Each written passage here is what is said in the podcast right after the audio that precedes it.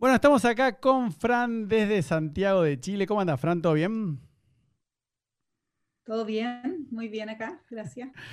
Bueno, mira, yo para romper el hielo te voy, a, te voy a contar cómo te conocí. O sea, yo la verdad no sé cómo ya, no me acuerdo. No sé si fue un, viste, en Instagram algo sugerido, me apareció, creo que es tu novio, Ian, ¿no? ¿Puede ser? O sea, o son pareja, novio, casado. Sí, sí, mi novio. Bueno, perfecto. Y, bueno, y ahí aparecías vos, y la verdad, lo voy a decir, pero no, no, quiero que vos te ofendas ni Ian, no me daba, como decimos acá en Argentina, no me daba bolilla, no me, no me daba atención tu Ian. Entonces me dijo, no, estoy en México, no sé qué, y la verdad dije, le voy a escribir a Fran, le digo que seguro que me dice que sí. Así que bueno, mandale un saludo a, a Ian afectuoso pero, pero bueno, te, te conocí a, través de Ian. Y, bueno, y lo que me encantó, viste que, bueno, es lo que le gusta a todos, ¿no? Y que es un poco lo, que quiero charlar un poco hoy contigo, es eh, la historia de, tu cambio, ¿no? O sea, cómo... Porque puede ser que vos eras principal, vos lo pusiste porque eras directora de una escuela o entendí mal en el posteo en inglés. Cuando vos ponés principal at 50, ¿no? Y a, eh, a los 54 como runner, ¿no? Entonces, eh, yo, por ejemplo, te, cuento, yo soy abogado, pero todavía sigo ganando el sustento como abogado, ¿no? Eh, practico en forma amateur eh, triatlón, pero bueno, mi sustento proviene de la abogacía, no del podcast, ¿no? Claramente. Esto lo hago, digamos, como un hobby. Entonces, me interesaba un poco cómo, porque vos siempre te relacionaste con el deporte, ¿o no? ¿Cómo, cómo fue tu vida con respecto al deporte? Em, a ver, en el colegio siempre me relacioné con el deporte, siempre fui atleta en el colegio, pero después de salir del colegio, eh, a ver, estuve en el ciclismo un tiempo, eh, harto gimnasio, pero me alejé un poco como de los deportes en sí por hartos años. Mm. Y lo vine a retomar recién a los 45 años. Ah, sí. A retomar. Sí. Bueno, pero vos primero te quiero, te quiero felicitar porque yo nunca en mi vida he guardado fotos como tenés vos. Porque vos pones eh, a los 26, a los 38, a los 40, a los 50, a los 12, vi otra a los 20. Digo, ¿cómo haces para sacarte fotos y encima eh, estéticas, ¿no? Viste, buenas fotos, bien sacadas, con buena luz para, para compararte, ¿no? Porque, ¿cómo fue ese? ¿Qué tenés tú? ¿Eh? ¿Qué edad tienes tú? No, yo tengo 47, pero no me saco tantas ah. fotos tan buenas como vos, ¿entendés lo que te digo? Yo no tengo fotos posando a distintas edades pensando que algún día iba a existir una red social como Facebook o Insta. ¿No? Pero, yo, trabajé, yo trabajé mucho tiempo como modelo cuando era joven también. Ah, Siempre me gustó el tema de las fotos, así que tengo fotos bonitas. ah, bueno, pero sos, más narcisista que yo porque estás llena de fotos. Escuchame algo. Yo siempre para entender un poco eh, cuando charlo ¿no? con el invitado es, vos de chiquitita, ¿no? ¿Qué querías ser cuando tenías, no sé, 10, 12, 14 años? ¿Qué querías ser de grande? Quería ser modelo y quería ser auxiliar de vuelo. Ah, ¿en serio? Qué divertido. Y pero eh, cuando terminaste el secundario, eh, Trabajé de las dos cosas. Ah, sí. Trabajé, sí, trabajé en aviones un año y trabajé también como modelo. Dije, yo siempre tengo eso en la mente, no me quiero quedar con cosas pendientes en mi vida, quiero mm. hacer las cosas que, que, que, tengo ganas de hacer y no llegar a vieja y decir, oye, pucha, podría haber hecho esto y no lo hice, ¿por qué no lo mm. hice? No, yo en mi vida he hecho todas las cosas que he querido hacer, que he tenido en mente hacer, las hago. Bueno, muy bien. Pero para, no entiendo entonces eh, por qué vos ponés, eh, claro, vos a los 45 todavía eras, eh, ¿cómo llegaste a ser directora de una escuela? Directora. ¿Cómo, cómo llegaste? Yo, ah, porque yo estudié pedagogía para ser profesora, fui profesora, y, y estudié también lo que se estudia para ser directora, que es un magíster en gestión escolar. Claro. que era profesora y al mismo tiempo era coordinadora. Siempre tuve cargos directivos mientras yo fui profesora. Me gusta, me gusta dirigir, me gusta liderar equipos. Y entonces siempre trabajé en esa parte y después me dediqué a trabajar de directora de colegio. Claro, pero ¿cómo entra eh, esto que vos me, decís que fuiste auxiliar de vuelo y modelo? O sea, ¿eso era paralelo a la carrera que estabas estudiando universitaria? Ah, no, eso fue antes. Eso fue lo primero que hice. Yo me casé muy joven. Yo me casé a los 17 años. Eso te quería preguntar. Yo, yo te soy sincero. Yo nunca hablo de la vida privada de, de los invitados, ¿no? Pero me parece que en estos cambios de vida, ¿no? Hay que preguntar porque yo digo, mm, viste, porque, por ejemplo, ¿no? Y no, no queda bien tampoco que lo diga un hombre, ¿no? Pero, viste, muchas mujeres, eh, yo escucho que cuando ven a una y dicen, bueno, esa porque no tiene hijos, esa porque no sé qué, o si tiene buen cuerpo, ¿no? Viste, te miran a vos, viste que las mujeres te deben... Claro, pero viste que te escanean, ¿no? Y, y entonces, por eso, vos te casaste a los 17 y tenés chicos, porque yo en Instagram no, te, no vi hijos tuyos, pero deben ser Y grandes. tengo ¿no? cinco hijos. No. Tengo cinco hijos. Tengo cinco nietos, soy abuela. Nah, Sí.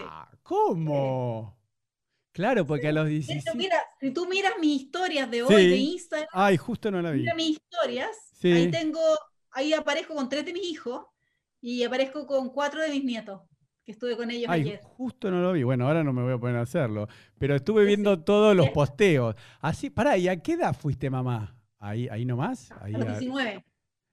¿Qué? Pará, y perdón, los cinco hijos con el, la misma padre, ¿o no? No, tengo cuatro hijos con el primero y después tuve otra relación también muy larga de 14 años Mm. y con él tuve un hijo. Ah, bueno, perfecto. Y entonces, pará, ¿y, y qué edad tiene tu nieto? No, me desubicaste con lo que sos abuela. ¿Qué edad tiene tu, tu nieto más grande? Mi nieto mayor tiene 10 años. Ah, no. Sí. Claro, es como que yo sea abuela ahora. ¿eh? Claro, ¿no? Está, sí, bueno. No, no, me, O sea, si podía, no, está buenísimo, pero mirá vos, ¿cuántos nietos me dijiste? ¿Cinco o seis? cinco. Cinco hijos y cinco nietos. No. Y el- pará, y decime que, que- porque viste que por lo general las mujeres se casan antes que los hombres, entonces tu primera hija tiene que ser mujer o no. Sí. Ah, viste, está bien, ahí le pegué. Entonces, ¿cuántos eh, varones tenés y cuántas hijas? Tengo, tengo dos mujeres y tres hombres. Y los nietos son de, a Las ver, dos mujeres tienen hijos ¿y los varones? Y los varones uno tiene hijos. Bueno, pero eso se casó tarde, se había casado a los 30, ¿o no? O sea, los Sí, pues ahí tengo uno que se va a casar ahora que tiene 30, efectivamente, que Ah. tengo uno. Y, y después ya me queda el chico, el que tiene 22, que es de mi segundo matrimonio, que ya sé. Ah, ese es el Ya más se me- chi- ¿Ese es el más Sí. chiquito? Ese es, ese es mi bebé. No. Sí, po. Ah, no, estoy reconfundido con vos. No, no, me. No, no, estoy en shock, Sí, ¿viste? Yo terminé hace mucho, yo terminé hace muchos años de criar hijos. Qué bárbaro. No, porque yo eso te lo quería hacer para entender un poco tu vida, porque digo, qué bárbaro. Bueno, bueno, la verdad que me, me- me- dejaste im- impresionado. Qué Yo- bueno. Yo te explico un poco, por eso yo de- me decidí a dar este salto a los 50 años, A porque ver. yo vivo sola, yo vivía sola, no tenía que mantener hijos, como mucha gente a los 50 años que está pagando eh, muchas cosas, eh, yo no tenía que pagar eh, Claro. ya ni universidades ni cosas, entonces me es más fácil Qué bueno. dedicarme a otra cosa. Qué bar. Y, y bueno, pero ¿y cuándo? Claro, pues yo te cuento, por ejemplo, yo me divorcié con papeles, todo, hace dos años justo, ¿no? Ahora en febrero cumplí dos años. Y la verdad que eh, mis hijos, bueno, el más grande tiene 15, eh, y, y bueno, no, como que no querían vivir conmigo, querían vivir con, con la madre. Y bueno, yo dije, ah, bueno, no quieren vivir conmigo, bueno, listo. Entonces me mudé a un dos ambientes y entonces donde sería el living tengo el estudio, que antes lo tenía en la casa donde vivíamos todos juntos, y después tengo la habitación donde duermo. Yo dije, yo para ser feliz lo único que necesito es eh, tener el podcast, bueno, obviamente hacer deporte. Y sí, la verdad que hoy en día tengo una vida como de, de soltero, ¿no? Igual mi hijo está ahora acá, ¿no? Está entrenando, está haciendo calistenia acá afuera, pero digamos, qué interesante. Bueno, y entonces, ¿cuándo fue tu cambio así de... ¿Cuándo decidí... A ver, ¿cómo llegaste de... Por eso, hasta los 45, digamos, eras, entre comillas, viste, yo odio esa frase, eras normal, digamos, ibas, eras Normal. directora, corrías una hora por día porque hace mal correr Sí. mucho, eh, eh, al gimnasio. ibas al gimnasio un poquito. Claro, pues vos tenés eh, fotos que mostrás que ahora estás toda marcada y definida y antes también se veía que eras una mujer que entrenaba Sí. todo, pero no como sos hoy, que sos, eh, digamos, la mujer biónica. Pero el, el- el cambio físico, por eso a mí lo que me fascina es cómo llegaste a ser lo que sos hoy, ¿no? Porque creo que lo más difícil, pues yo digo que el 95% de la gente se queda en la mitad del río, ¿entendés? Como que empieza a querer cambiar un hábito, la comida, el deporte, el trabajo, las relaciones sentimentales. Y dice, no, bueno, me, me sigo casado, ya está, listo, ya no me voy a divorciar. Bueno, sigo gordos, igual. eh, por eso, vos, ¿en qué momento eh, por eso, eso es lo que no entiendo de, de- de tu historia. O sea, vos hasta los 45, ¿cómo eras? A ver, contámelo vos. A ver, yo soy más radical en, mi, en mis cambios, eso sí. Mm. Yo soy de, si yo tomo una decisión, la hago. Si yo tomo eh, decisiones para mi vida, las, las cumplo, ¿te fijáis? Entonces, eh, bueno, yo hice todo antes, pues yo partí muy joven, todo. Estoy, estoy muchos años desfasada con la, con, con la gente normal, porque me casé muy temprano, después me separé, después me, me rejunté, después me separé de nuevo, entonces, claro, tengo muchas más historias de vida. Y entre esas fue haber estudiado, yo estudié pedagogía básica eh, y me dediqué al tiro a trabajar como de directora. Al muy, al muy poco tiempo me, me, empecé a dedicar de directora y cuando cumplí 50 años fue mi cambio más radical. Ah, a ver, contame. Lo, los 50 años yo creo que es un tema, una edad como bien crucial, yo creo que también para los hombres, para las mujeres, uh. más todavía me imagino el decir que tienes 50 años es como un peso, como una mochila que no se pone. Eh, porque sí, porque la sociedad como que está como en contra de la gente mayor. ¿Te fijáis? Como que todo el mundo tiene que ser joven, todo el mundo tiene que ser, verse bien y ser joven. Es como un culto a la juventud. Entonces, para las mujeres yo creo que es un peso el cumplir 50 años. Te pesa un poco decir 48, 49 a decir 50, 51 porque yo digo, por más joven que me vean, porque yo me veo joven, porque genéticamente tengo esa cosa como de, de que me veo más joven, eh, pero los años los tengo igual, tengo 54, claro. yo ya cumplo 55 este año.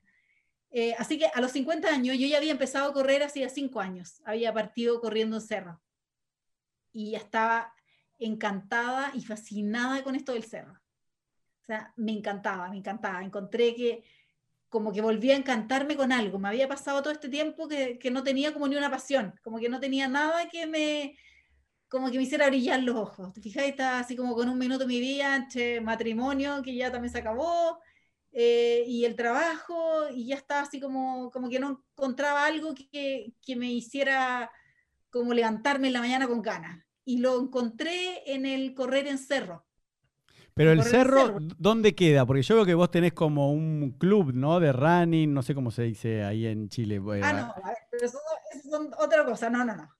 No eh, yo vivo al lado del cerro en Santiago. Yo vivo al lado del cerro. A mí los cerros me quedan al lado de mi casa. Por eso, Entonces, el cerro de Santiago, perfecto. Mi... Claro, claro, pero vos, esto que tenés, mujeres al cerro, es, es eh, vos cuando te, perdón que yo como buen argentino igual nunca fui a Chile, entonces, ¿hay varios cerros en Santiago o hay uno solo? No entiendo nada yo, por eso.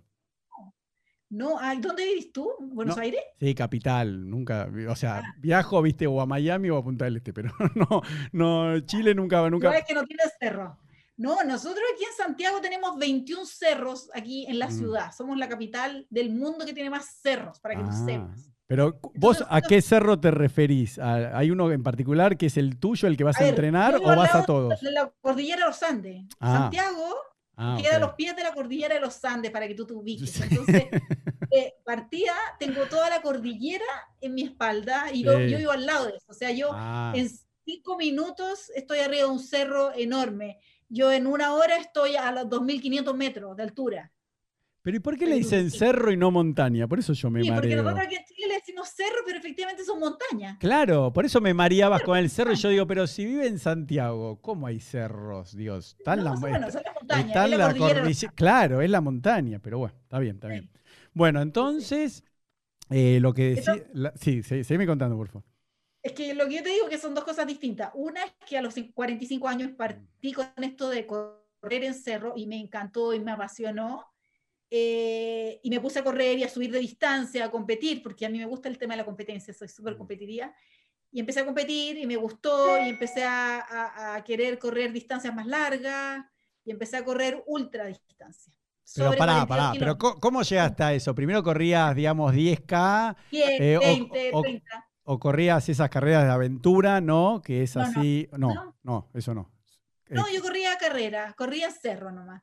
Pero partí corriendo 10 kilómetros, después subí a 20, a 30, a 40, 50, 70, 100. Mm. Fui subiendo como de distancia en la medida que me iba gustando cada vez más correr más sí. kilómetros. Me gusta mucho bueno. estar muchas horas en el cerro. Bueno, pero ahí eras eh, directora, perdón, ahí tenías que trabajar 8 sí. horas por día, tenía, estabas sola, digamos, pero te, te, muchas bueno, horas. Estaba para... sola en ese tiempo. En ese tiempo estaba con mis hijos, con algunos de mis hijos. Ah, todavía eh, vivían Sí, era directora de colegio, Mm. eh, así que entrenaba a las 5 de la mañana o entrenaba a las 8 de la noche. Y en el fondo me empezó a pasar que empe- empecé a esperar como el fin de semana. Y yo cuando en un minuto llegué dije, no puede ser que la vida sea esperar el fin de semana. No Claro. puede ser que yo esté trabajando encerrada y lo único que quiera es mm, estar mirando por la ventana a las montañas y estar esperando que llegue el viernes. Esto no puede ser la vida. Y no puede ser mi- mi vida a los 50 años, porque ¿cuántos años más me quedan? Ah, de- de que ¿viste? claro, Obvio, uno piensa a 50 eso. años tú decís, ¿cuántos años más me quedan de que yo tenga ganas, de que tenga fuerza, de que tenga interés en hacer esto? Entonces ahí tomé la decisión. Ahí dije, no, lo que yo quiero es esto y ¿Y? lo voy a hacer. ¿Y qué lo era esto? ¿Pero qué era esto? ¿Era dejar Era el trabajo? ¿Eh? No, dije, me- no quiero trabajar más en un colegio, no quiero. ¿Y qué no quería? y-. ¿Pero qué me vas a ganar el sustento? Ah, bueno, bueno, yo dije, a ver, llegó un minuto en que mis hijos se fueron de la casa, se casó una de mis hijas, el otro se fue, me separé, quedé en un minuto mi vida sola, sola, viviendo sola. Y dije, ahora, ahora es cuando, po? ahora que ya no tengo cinco hijos en mi casa, no tengo un marido, no tengo nada, ahora me tiro al río sola y veo cómo lo hago. Dije, no sé cómo lo voy a hacer. Lo que sí hice fue ahorré todo un año. Esta, esta decisión la tomé, por ejemplo, en marzo Sí. y dije, voy a trabajar hasta diciembre. Tampoco fue que me salí de un día para otro del colegio, porque trabajar con niños no es trabajar como en una fábrica, no sé, haciendo mesa. O sea, tú trabajas con gente y los niños te esperan y todo el mundo depende de ti, entonces no es como para dejar un trabajo así de un día para otro. Pero sí lo planifiqué para trabajar hasta fin de año. Y dije, yo a fin de año no trabajo más y ya veré qué hago. La vida me irá abriendo puertas, la vida me irá mostrando qué hacer, pero yo no voy a hacer esto más y me voy a dedicar a correr, además a correr por el mundo, porque yo además tengo uno, una idea agrandada. O sea, Claro. no era correr en Chile y de Argentina correr, no, no. O sea, yo quiero correr carreras lindas alrededor del mundo. Y eso sale plata. Tenés que pagar el avión, el hotel, Claro. la inscripción. No, no es barato. Así que ese fue en el fondo mi pensamiento y como yo, yo sí soy una persona que soy súper positiva y yo creo que si uno sale de esa zona de confort en la cual estamos y que nadie se atreve a moverse de ahí y uno sale, efectivamente pasan cosas. Pasan cosas si tú te atreves y además te la jugáis y, y así algo, porque no es que yo me haya quedado sentada aquí limándome la uña, o sea, yo también hice muchas cosas para que, para que las cosas pasaran. Bueno, pero "Ay, ¿para qué entonces, para, hacer?". llega fin de año, diciembre, terminan las clases, no sé, febrero, y ahí decís, bueno, Siempre renuncio. renuncias. Perfecto. ¿Y qué haces al día siguiente? O sea, Bueno, a ver, espérate, renuncié, negocié mi salida también. Yo llevaba ocho años siendo directora en ese Bueno, colegio, así que bueno. negocié con, con el dueño del colegio mi salida porque yo me iba porque quería dedicarme a correr, no porque me estuvieran pagando más en otro colegio, que es una situación distinta.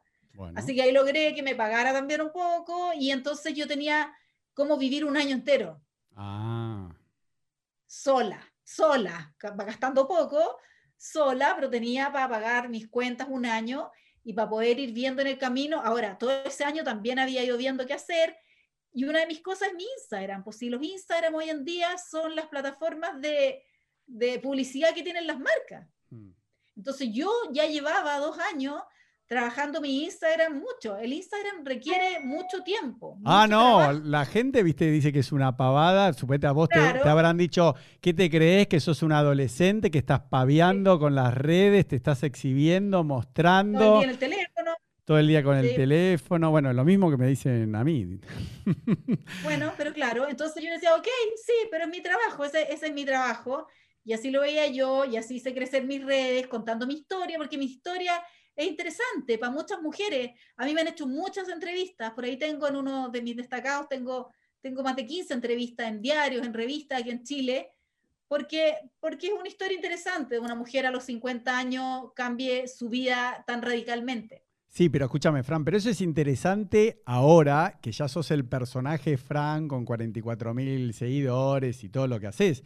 Pero viste que hay un momento que lo que te decía cuando uno está en la mitad del río, que, que no, no, no sos ni una cosa ni la otra. Yo, por ejemplo, siento, discúlpame que hable un poquito de mí, pero como ya pasé un poco la mitad del río, pero a mí me decían, qué ridículo, yo soy abogado, ¿no? Qué ridículo, descuida a la familia, eh, no trabaja, está todo el día paviando. Entonces, a vos te habrá pasado en algún momento que cuando no eras la Fran, que te hicieron 15 notas, que no te habían hecho ni una nota, ¿entendés? Todavía no sos eh, la mariposa, ¿entendés lo que te digo? Todavía sos un gusanito. Entonces, no, no, estás de acuerdo conmigo que es, lo más difícil? Porque mucha gente capaz que está seis meses con la indemnización, todos los primeros seis meses después que renunciaste, te agarra pánico, ves que no llegás a donde querías llegar y decís, no, la verdad, bueno, me equivoqué, vuelvo a la escuela, consigo trabajo en otro lugar. ¿Entendés lo que te quiero decir, no? O sea, vos sos de las que, viste como a veces, no sé, en el Discovery Channel, vos sos de las, de las que llegó al mar y sobrevivió, pero viste que vienen un montón de, ¿cómo se llama? De, esos pájaros que se las comen, después viene un pez y se las come. Entonces, ¿entendés lo que te quiero decir? Yo a veces me fascinan las historias de éxito, pero digo, ¿cuántas Franz, vos no estás de acuerdo conmigo? Yo creo que cada no sé, 100 mil, un millón de, chicas, de mujeres como vos, eh, una llega o no? ¿O vos pensás que todas pueden hacer lo que vos hiciste? No sé si una, no sé si es tan poco, si es tan poco el porcentaje, pero sí también requiere trabajo, que es lo que yo te digo. Ah, bueno. Finalmente la gente cree que esto es lo que tú decís, que uno está tonteando en el Instagram y no, o sea, a mí yo mandé muchos correos a revistas, a diarios, a programas, a, carreras para pedir invitaciones, mostrando mi Instagram, mostrando lo que yo hacía. Yo me hice conocida muy luego aquí en Chile, porque yo corría y ganaba, y ganaba siempre en mi categoría, entonces aparecía en los podios, aparecía siempre en las fotos, eh, no hay tantas mujeres, entonces claro, también tengo una, una, cosa que me juega a favor, digamos. Mm. Eh, entonces me hice conocida aquí dentro del, del, medio y empecé al tiro a tener marcas que querían ¿Ah, sí? ¿Tan rápido? ¿Qué es al tiro? A ver, ¿en cuánto tiempo? ¿Un mes? antes, yo antes de salirme del trabajo ya tenía marcas que me auspiciaban. Ah, ah o sea que no te tiraste con la pileta vacía, como No, pero tenía, a ver, las marcas aquí en Chile auspician, pero lo que te dan es canje de cosas. Pero bueno, pero por lo menos algo de agua había en la pileta, muy poquito, hasta el tobillo. y tenía todo ese año, además yo tenía todo ese año cubierto también, que también es algo que es importante. Fijar, un año entero que tú decís, tengo todo este año pagado y aquí voy a ir viendo, pero yo ya traía mi Instagram manejándolo y traía marca y ya me estaban invitando a carreras, y ya me invitaban a cosas, yo me había hecho conocida, porque las primeras carreras me las pagué yo, iba a correr afuera y, y, yo, como soy bien entradora y hablo inglés, entonces me empecé a conocer a todos los corredores eh, aquí campeones mundiales y todo, que son gente como uno nomás, y son corredores nomás. Pero, pero claro, yo me hice más conocida, entonces más conocida y yo escribo en inglés por, para tener como más seguidores también. Escribo en inglés primero y en español después. Sí, sí, sí, lo vi. Entonces, claro, yo tengo como un mundo mucho más grande que lo que tiene la mayoría de los corredores aquí en Chile.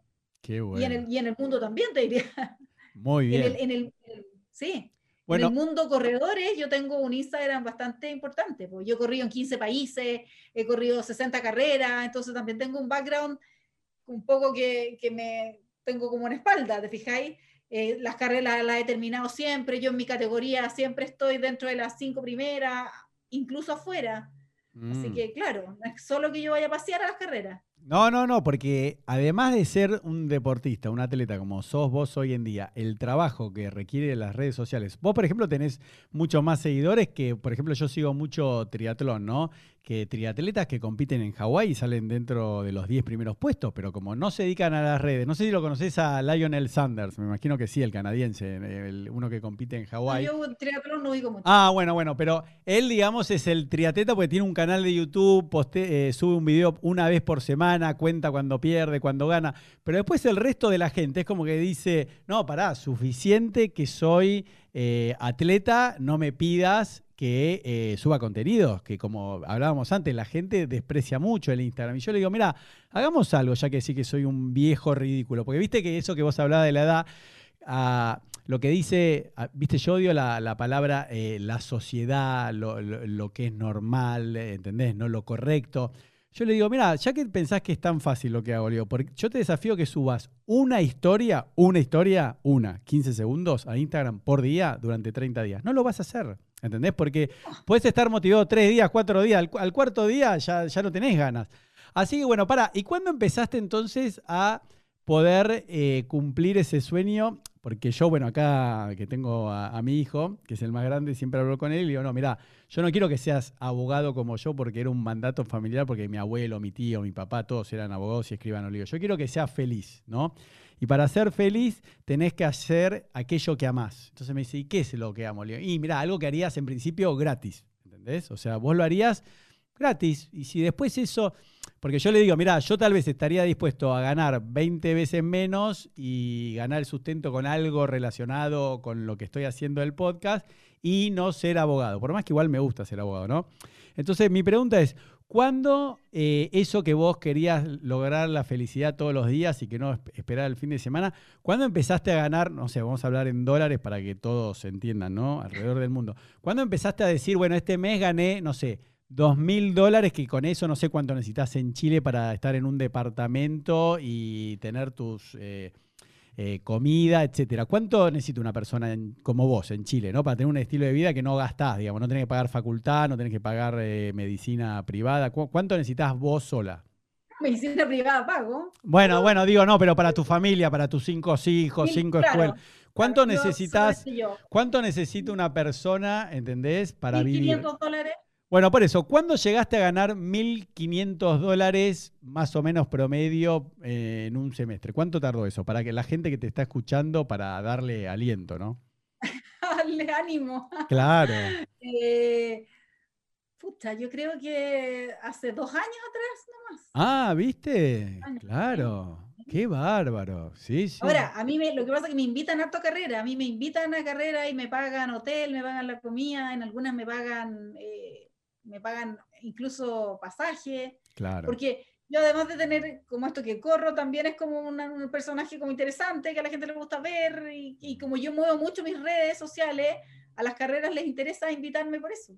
Ah, muy bien, muy yo soy como una vitrina, una vitrina para las carreras. Por lo mismo que tú dices, porque los top 10, los campeones mundiales, yo tengo más Instagram que muchos que corren mm. y no, que no se dedican a esto, por lo tanto, no le están eh, ventajoso para las carreras. En cambio, que una persona como yo, que soy más como corredora, pero influencer en el fondo, mm.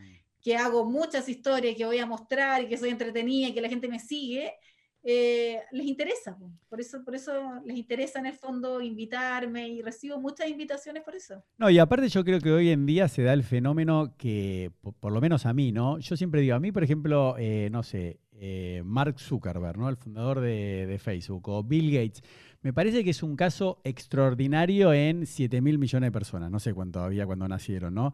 Pero a mí me parece que inspira más, o un atleta de alto rendimiento, un campeón olímpico. Decís, bueno, pero ese está corriendo de los 8 años, entrena 8 horas por día. Ahora, te ven a vos, eh, te ven a Fran y dicen, bueno, pará, una madre, hasta yo me sorprendí, cinco nietos, no sé qué, dejó la escuela, dejó esto, y yo creo que lo tuyo no lo digo eh, en, perjuicio de los atletas, ¿no? Que obviamente está perfecto lo que hacen, pero ¿entendés? ¿No? Tu historia conecta, inspira mucho más, es más mundana que una persona que toda la vida se dedicó, que obviamente hay que dedicarse toda la vida. Yo he entrevistado. eso es lo que. ¿Estás de acuerdo? Eso es lo que yo transmito que les digo mucho a las mujeres, em, nunca es tarde, nunca es tarde para encontrar una pasión, para encontrar algo, para reconectarte con algo, porque a mí lo que me pasó fue como que me reconecté con el correr, porque a mí me encanta correr, me fascina, me da alegría, me da euforia correr. Y yo corría mucho en el colegio hasta los 18 años, y lo dejé en algún minuto, tú dejas a veces cosas guardadas en tu cerebro, mm. y la vida te lleva por otro camino, y se te olvidó eso. Y en algún minuto, que si tienes suerte, digo yo, en algún minuto la vida te lo trae de vuelta. Y tú, y tú decís, guau, a mí me gustaba correr, me encantaba. ¿Por qué no corrí más? ¿Por qué dejé de correr? Y volví a correr a los 45 años. Pero ¿qué es correr? Perdóname, ¿no? Te lo digo con respeto, porque, eh, viste, correr puede ser, vos hacías atletismo en la escuela, 5.000 metros, 3.000 metros, claro, para que entendamos, porque yo capaz que te, escucho de afuera y digo, bueno, ¿qué corría? ¿En el recreo una vez por semana en gimnasia? No, vos... Yo, yo era atleta en el colegio, ah, corría bueno, 100, 100, 400 y corría también cross country en ese tiempo. Entonces, el correr, digamos, como competir en, carrera, a mí me gusta, eso me, encanta. claro, pero digamos que ahí sí tenés una ventaja y, y otra cosa que te quería preguntar, vos siempre fuiste eh, flaca, digamos, magra. O sea, no, no, es que, viste que hay historias que pesaban tantos kilos y bajaron 50 kilos, no, en esa categoría no entraste. Yo siempre digo eso, mi pololo que tiene, que tiene esas fotos que en algún minuto fue gordo y que ahora es todo marcado. Ah, bueno, muy bien. Foto maldita. Muy bien. Yo no tengo esa foto maldita. Te agradezco. Te agradezco porque yo no lo quería decir. Claro, Ian, pero bueno, yo espero que otro día me dé bolilla y pueda charlar con él. Oye, si no, a ver, él no habla, él no habla español, entonces si tú le puedes entrevistar en inglés no tiene ningún problema, si él lo vio, no, él lo vio. No, no, pero yo te cuento, y bueno, hacemos un paréntesis. Yo con esto, yo siempre entrevistaba en persona, porque viste la química y la conversación, porque esto no es una entrevista, es una conversación, solo se puede dar en persona. Mucha gente me decía, no, lo hacemos por teléfono. Y yo, no, ¿cómo lo hacer por teléfono? Bueno, bueno, lo hacemos por WhatsApp, eh, audio, que es mayor calidad. Le digo, no, pero yo te tengo que ver. Bueno, hagamos. Perdón, la gente ni sabía lo que era Zoom. Vos sí porque viajás, pero vos le decías a alguien, bueno, hagamos la videoconferencia, eh, te hago una videoconferencia. Acá en Argentina, ¿eh? Y le digo, vos tenés la aplicación Zoom. Yo para no perder el invitado decía, perdido por perdido, ya que no quiere venir, aunque estemos en Capital Federal, acá en Buenos Aires, bueno, por, digo, ¿lo querés hacer por Zoom? Y la gente no sabía lo que era Zoom. Yo por el Zoom empecé, viste que tuvimos la cuarentena más larga de, todo el mundo, y es verdad. No, mundo, no, pero mundo entero. Pero no es chiste, es verdad. Eh, entonces, yo dije, yo publico hace dos años mínimo una por semana, a veces cuatro, ¿no? Entonces yo digo, si sigo, aunque publique una por semana, en ocho semanas me quedo sin entrevistas, y bueno, vos que sos atleta, eh, viste, bueno, también me vuelvo a interrumpir, yo para que entiendas con quién estás hablando. Si no me queda grabado en el Garmin, en el reloj, suponete que yo salgo a correr, ¿no? Ese día, y me olvidé de prender el reloj porque no sé qué estaba haciendo, y un kilómetro no lo corrí, no sé qué haces vos, yo me castigo, digo, ah, hoy tenías que correr 10 eh, kilómetros, bueno, te jodés, vas a correr 11, pero vos vas a correr 10 en el Garmin. Yo no voy a dejar el Garmin 9 kilómetros porque el, me hablo a mí mismo, porque, ¿entendés, no? No sé, ¿vos sos de esas o nada que ver? Sí, sí. Ah, sí. Yo no puedo correr 9.7, tengo que correr los 10, así que uno tiene que ir y darse la vuelta al avanzar, aunque sea para completar los kilómetros. Ah, ¿viste? ¿Viste que somos así? Yo soy igual, y a veces me pasa, no sé si a vos te ha pasado, que capaz que decís, bueno, bueno, vos corres distancias muy, muy largas, ¿no? Eh, eh, corriendo, ¿no? Pero, pero, en carrera, no en entrenamiento. No, no, no, está bien, pero en entrenamiento. Suponete que decís, bueno, hoy me toca hacer un fondo de, no sé, 20 kilómetros, no sé, capaz que vos lo haces en, no, sé, dos horas, no sé, o menos. Y capaz que terminaste y, y terminaste una hora y 57, tenías que hacer, no sé, 18 kilómetros, decís, bueno, pero corro dos horas, ¿viste? No vas a dejar el reloj en unos 57 minutos y no, ya, ya, que estoy dos horas. Y cuando corres las dos horas decís, mm, me quedó 19, 18, 900. Y, eh, ¿viste? Y decís, bueno, corro hasta 19 y decís, no, pero me queda un kilómetro para 20. Eso, vos sos así, ¿no? Sí, ¿no? Yo digo, si no está en el Garmin, en la nube online, no lo corrí. Para mí no existe. Yo a la gente le digo, ¿pero tenés Garmin? No, bueno, o Polar, la marca que quieran. Así que bueno, no, lo que yo, te, yo lo que te decía es que con motivo de la, cuarentena tuve que empezar a entrevistar por Zoom, que ahí ya la gente ya, sabía, y después ahí salí de mi propia limitación y dije, che, qué idiota que estoy entrevistando por Zoom solo argentino, pero soy un estúpido. Entonces dije, no, voy a entrevistar eh, a mexicanos, españoles, bueno, chilenos. Y después dije, che, pero soy triplemente estúpido. Si yo hablo inglés perfecto, ¿por qué no entrevisto en inglés? Y digo, bueno, pero la audiencia, digo, ¿qué, en Argentina decimos, ¿no? ¿Qué carajo me importa entre comillas, mi audiencia. Al que le gusta, bien, y el que no sabe inglés, no sé, que vaya a aprender o que alguien suba los subtítulos. Entonces ahí...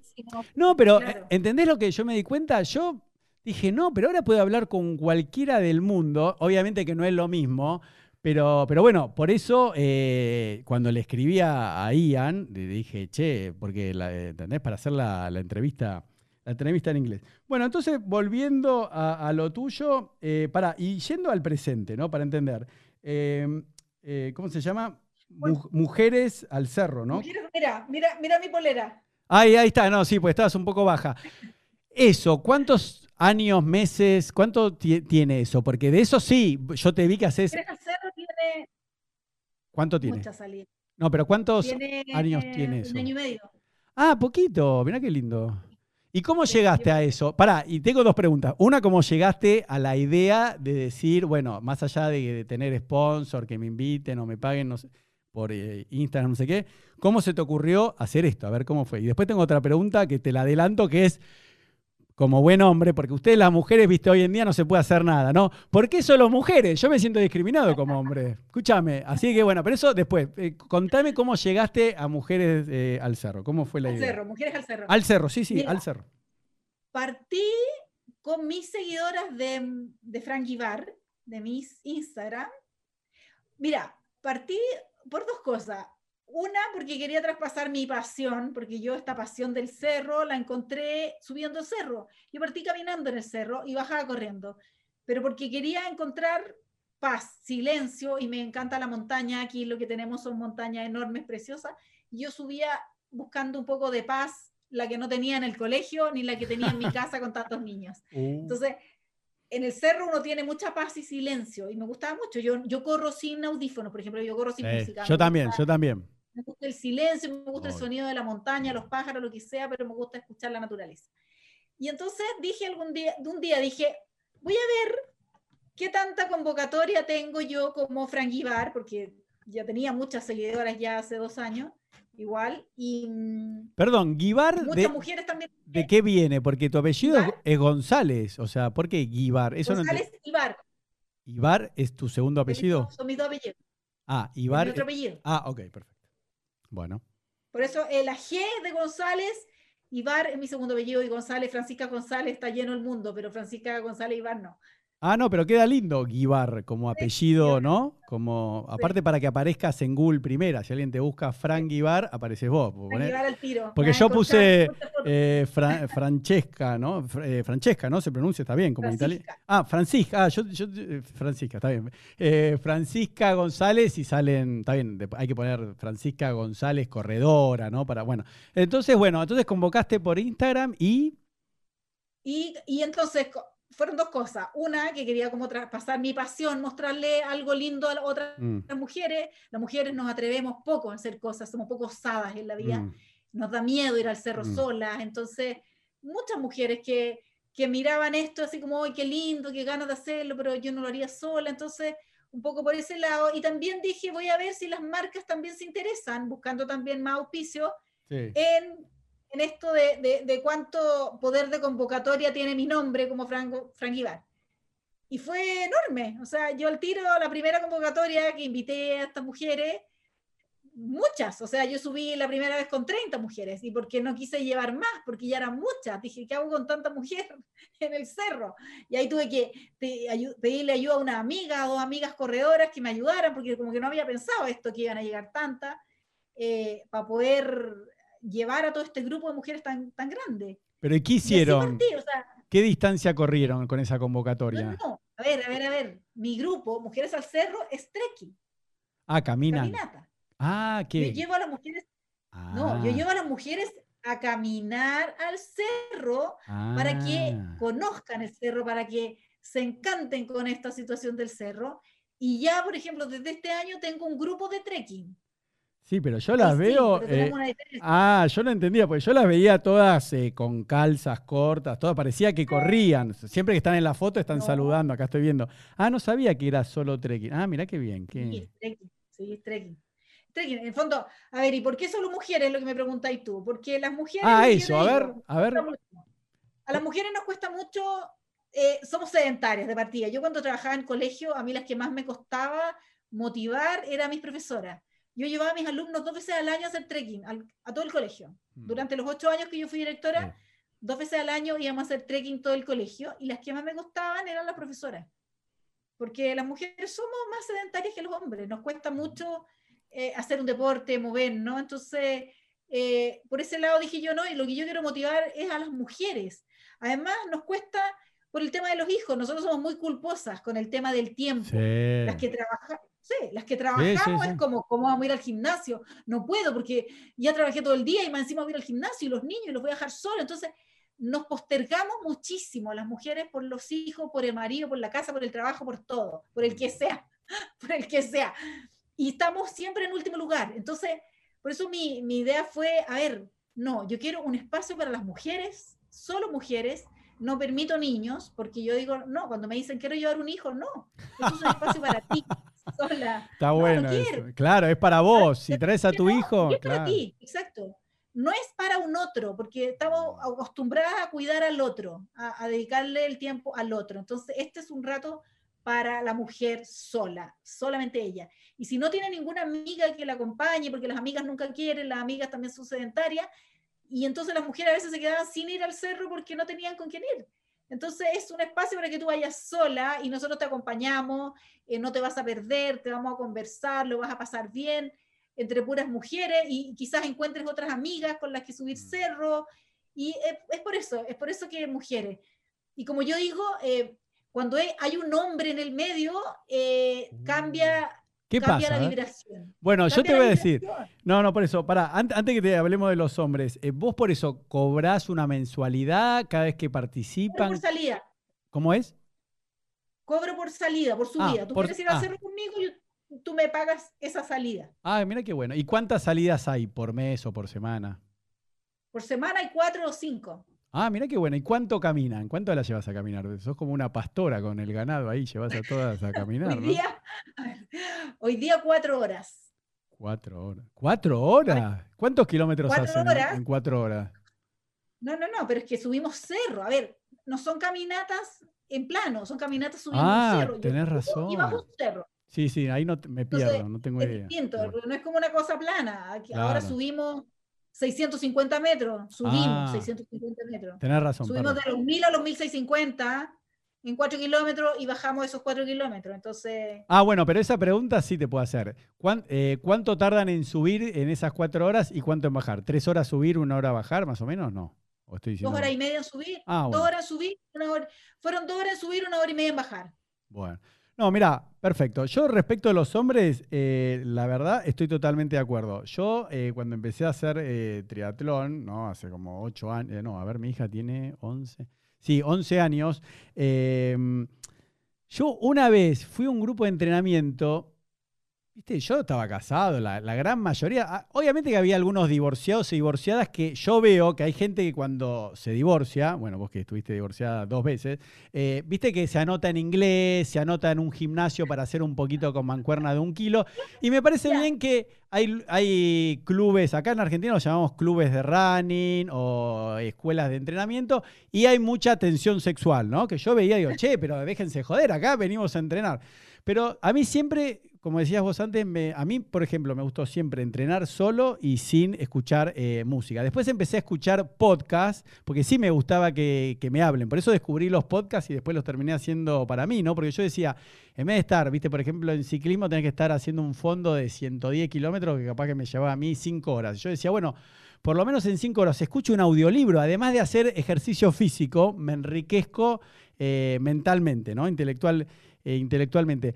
Pero por eso me encantó, quería saber las razones, me imaginé que eran por esas, que más allá de que las mujeres entre sí, ¿no? Eh, se escuchan más y es mucho mejor toda la contención que vos le das, vos metés a un hombre y ya se están No, peinando, ya se están peinando, Totalmente. que se le ve la Ah. cola, que no, que todas se tocan el pelo, que están nerviosas, y este quién es, no, y Y aparte... el hombre, a ver, a ver, espérame, y el hombre también, tratando Obvio. de hacerse el lindo, ah, a ver a cuál busco, y, y muchos hombres van, que a mí me pasó, yo estuve en, en club de trail, yo Claro. estuve en equipos de trail, y me pasaba, yo tuve un amigo que me decía, oye, en el- pero en tu club hay alguna mina como que pudiera yo ir a verla y todo, entonces, Eh, no, o sea, cambia, como digo yo, cambia la sintonía, cambia la energía del grupo cuando hay otro de otro sexo metido en el medio. Entonces, yo dije, no, yo quiero solo mujeres para que se puedan conectar a nivel, eh, solo mujeres, ¿te fijáis? A, a un nivel en que podamos conversar cosas de mujeres y, y estemos todas conectadas entre nosotros y no haya una interferencia.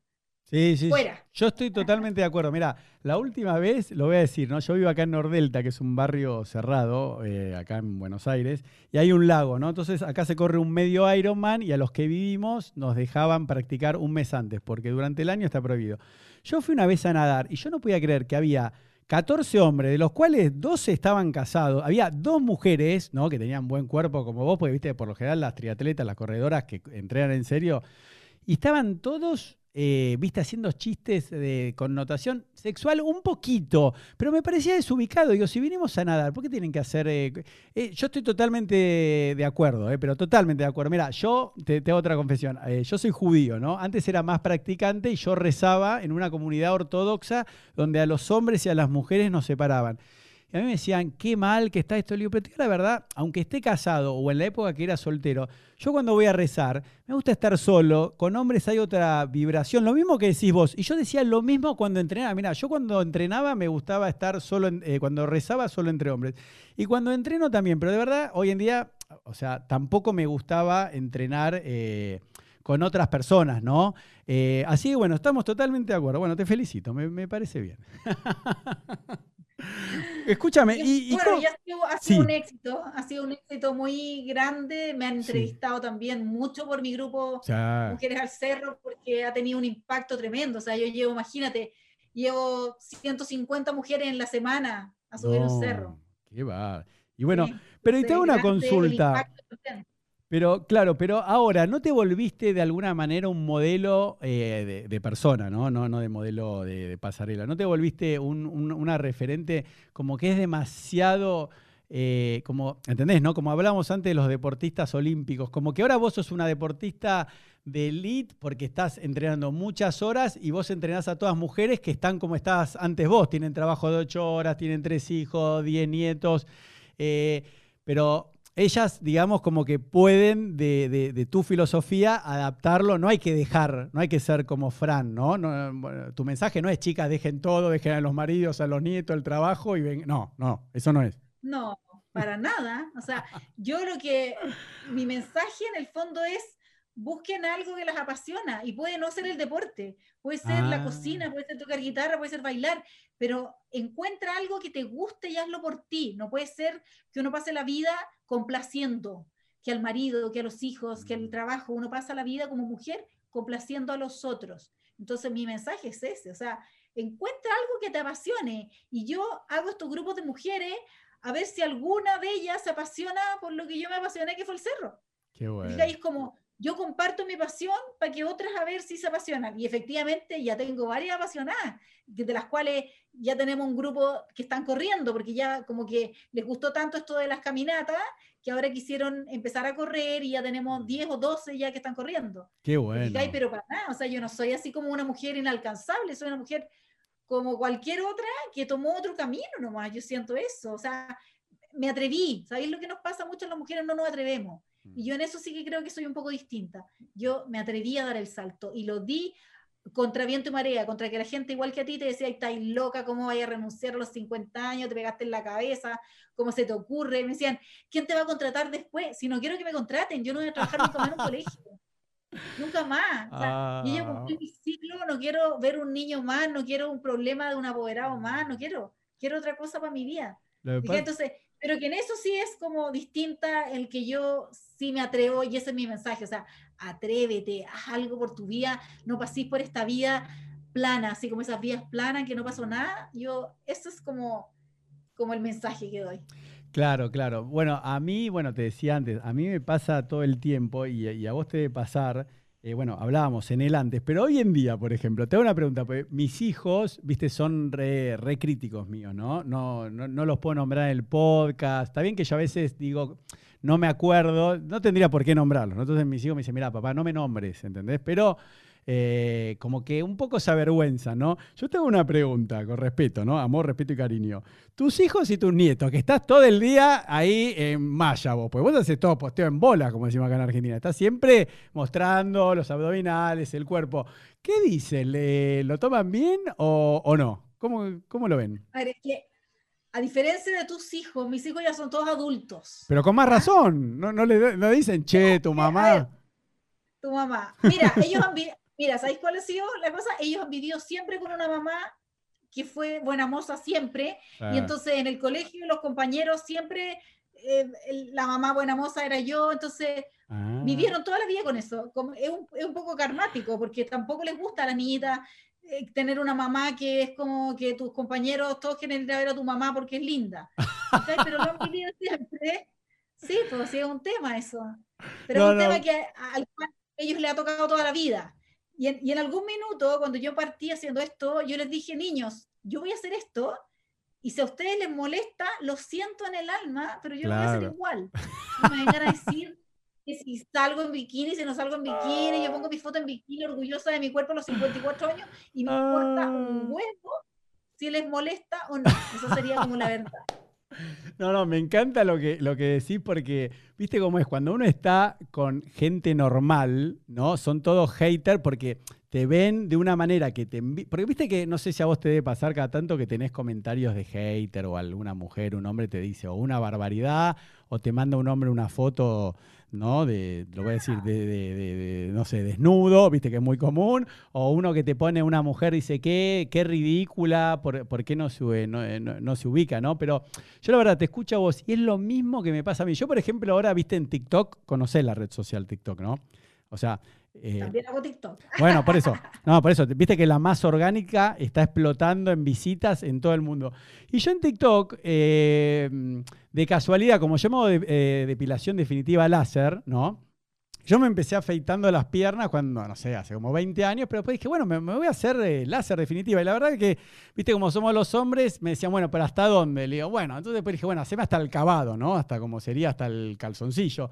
Y después dije, bueno, pero ya que estoy me hago en el glúteo, ya que estoy me hago en la tira del glúteo, y ya que estoy me hago en la espalda.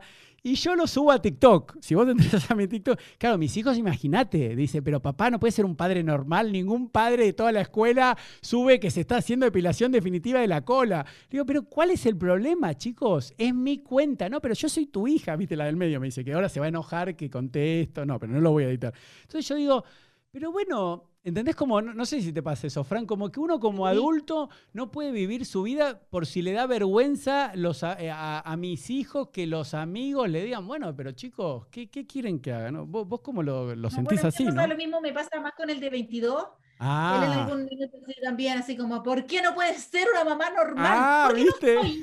¿Por qué no soy? No soy una mamá normal. A ver, las mamás normales de 50 años no tienen Instagram, no son corredoras. No, no lo soy soy otra mamá, le digo, y es lo que te tocó, tú me elegiste. Yo siempre le digo eso, tú me elegiste. ¿Cómo no? ¿No te eligió? No, no te eligió. Él me eligió.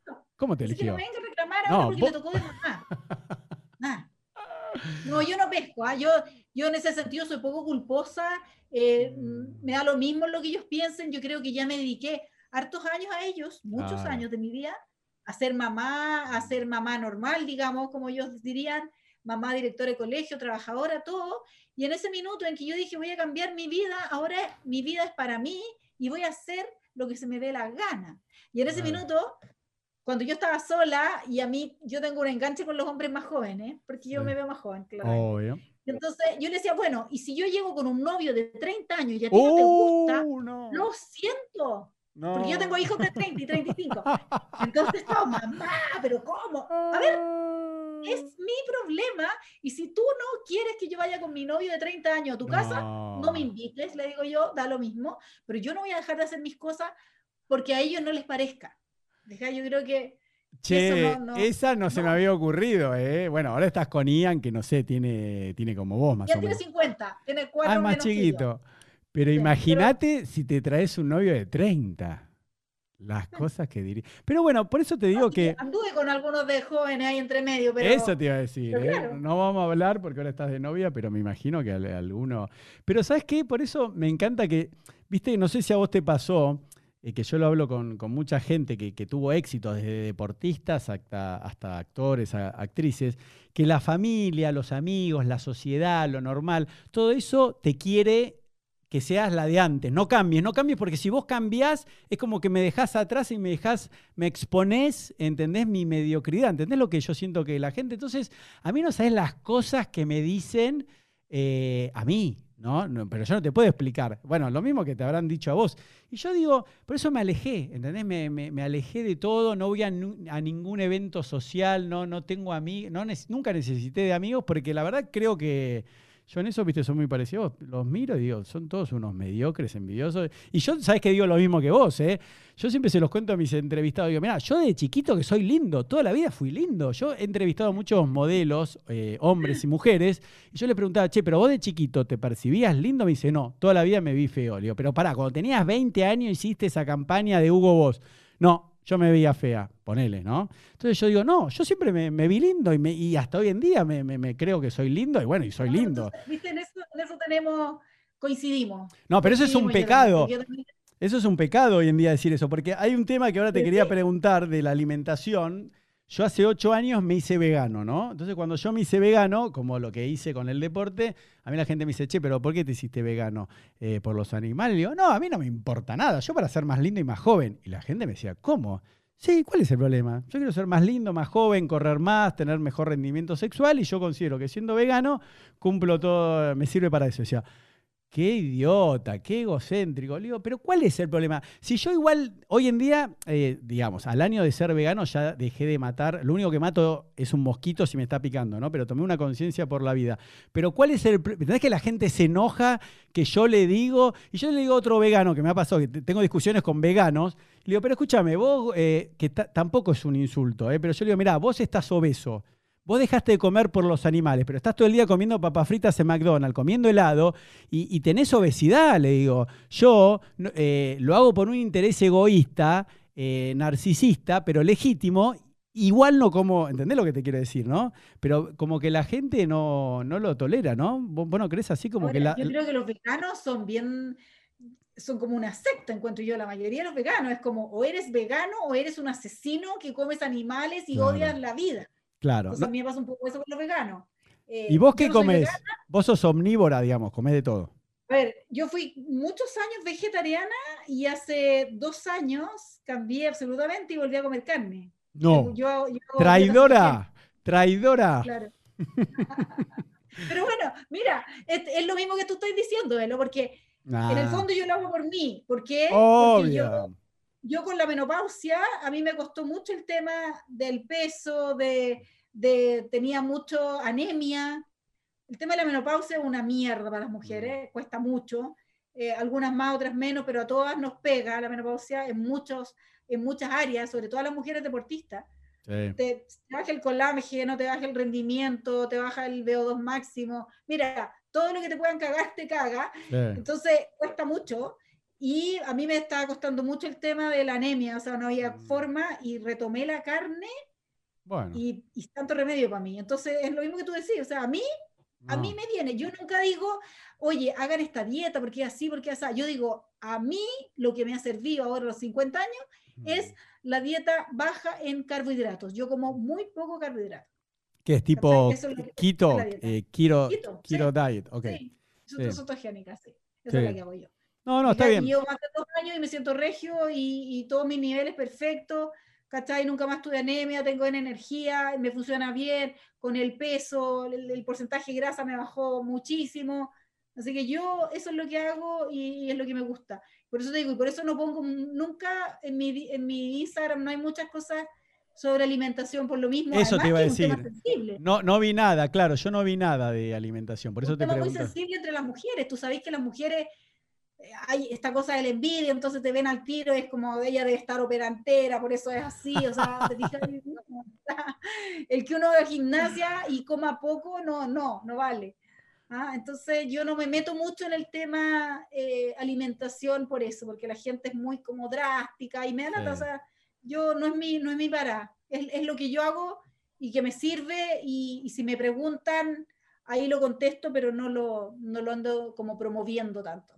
Sí, sí, sí. Yo por eso, por ejemplo, en mi perfil de Instagram pongo plant-based. ¿Entendés? O sea, como que es una alimentación basada en planta porque lo hacen muchos para distinguirse de los veganos más combativos, ¿entendés? Porque, viste, vegano... Yo igual te soy sincero, yo no uso ni...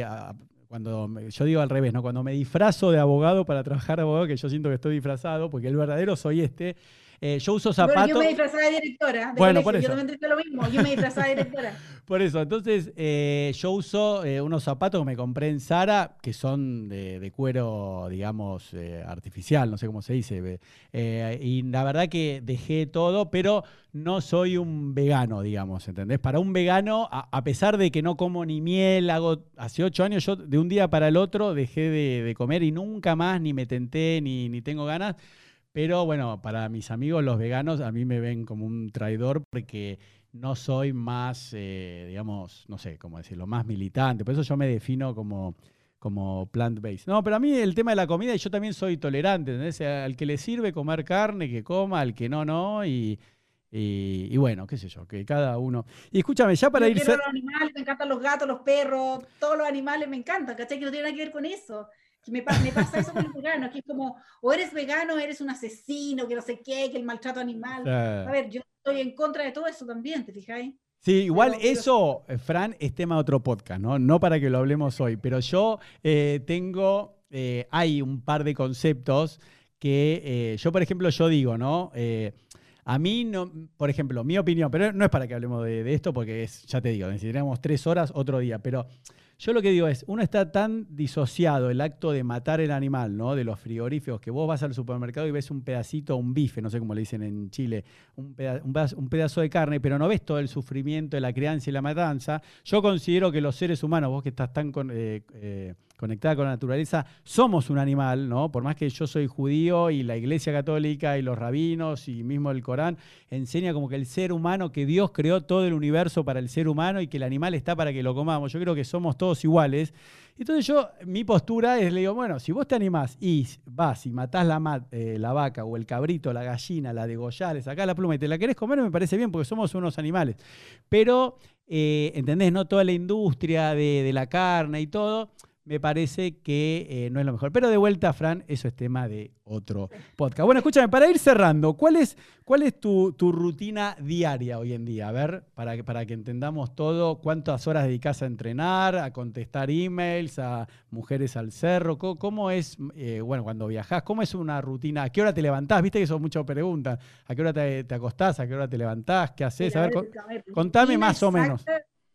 Rutina exacta como cuando trabajaba en una oficina de 7 de la mañana a 6 de la tarde no tengo. Mis días son todos distintos porque yo voy dos veces en la semana o tres al cerro con mujeres al cerro, que es mi trekking. Así que me levanto muy temprano siempre. Yo siempre me levanto temprano, eso sí, soy una persona que se levanta temprano. ¿Pero qué hora es temprano eh, para vos? Porque viste... A las 7. Ah, bueno. Hoy día me levanté a las 6. Claro, no, porque... A las 6 Claro, no, tenía una salida que... Ah, ok. No, no, no, pero viste que hay gente de triatletas o corredores o ciclistas que se levantan a las cuatro y media, van a nadar a las cuatro y media, por eso no, vos te levantás... Bueno, yo cuando trabajaba de directora de mm. colegio y entrenaba, me entrenaba a las 5 de la mañana. Ah, bueno, viste, por eso te digo, ahora estás... ahora no, ahora puedo entrenar a las 8, a las 9. Por eso, para... Estás bien, digamos, no es un horario extremo como... No, no, no, para nada. Pero me levanto temprano, digo yo, a las 7 de la mañana. Bueno. Y los días que, los días que voy con mujer al cerro, eh, en general lo único que hago es mi rutina como de ejercicio, porque ahora que no hay gimnasio tengo mm. rutinas de ejercicio en casa, de fuerza. Ah, de, de, fuerza, de pesa, tengo unas rutinas. Y los otros tres días o cuatro días en la semana corro, voy a corro al cerro. Ahora estoy sin entrenar. Incluso estoy sin entrenador porque como no tengo ninguna carrera que tenga en vista, todavía no sé qué va a pasar con las carreras en Europa. Eh, estoy entrenando, que es lo que yo hago, es correr en cerro, básicamente. claro. tres o cuatro veces a subir cerros corriendo. Pero ¿cuántas veces por semana tenés que hacer el entrenamiento de los cerros para vos, digamos? Ah, más allá de las mujeres al cerro, eso quiero entender. O sea. Voy tres o cuatro veces. Ah, nada más. Sí, no nada más. Ah, no, nada más, porque lo otro me llevo en el trekking, pues, me llevo cuatro veces en la semana o cinco subidas mm. al cerro en trekking. No, no, no, no, no. Yo pensé que tenías que hacer todos los días, sí o sí. A ver, no, porque todos los días hago, y hago por lo menos unas cuatro veces en la semana mis entrenamientos de fuerza, de gimnasio. Ah, ok. Que es como esa, esa otra parte que no es solamente el correr. Bueno. Pero yo de correr no corro tanto, yo no corro tantos kilómetros a la semana tampoco nunca, porque a los 50 años no te podéis volver loca corriendo tantos kilómetros. Para lo único que me vuelvo loca es para las carreras. Ahí puedo correr una carrera de 100 kilómetros, 120, pero mi cuerpo se desgasta si corro muchas distancias durante la semana y esto uno lo va aprendiendo con los años también. ¿Fijáis? Porque uno, un cabro joven, pensaría que se tiene que matar corriendo, que tiene que correr y correr, correr. No, a esta edad uno tiene que tener cuidado con eso, ¿te fijáis? Porque yo creo que el cuerpo me dure para poder seguir corriendo 10 años más por lo menos. No, no, yo, yo, te preguntaba porque como veo que corres ultramaratón, yo digo, bueno, viste, como así una persona que corre maratones tiene que correr entre 100 y 150 kilómetros. No, yo nunca corro más de 70 kilómetros a la semana cuando estoy entrenando por una carrera. Ah, mira qué bien. Sí, no, nunca más de 70 kilómetros por lo que yo te digo. O sea, Ian corre, puede correr 150 kilómetros en una semana. Él sí corre.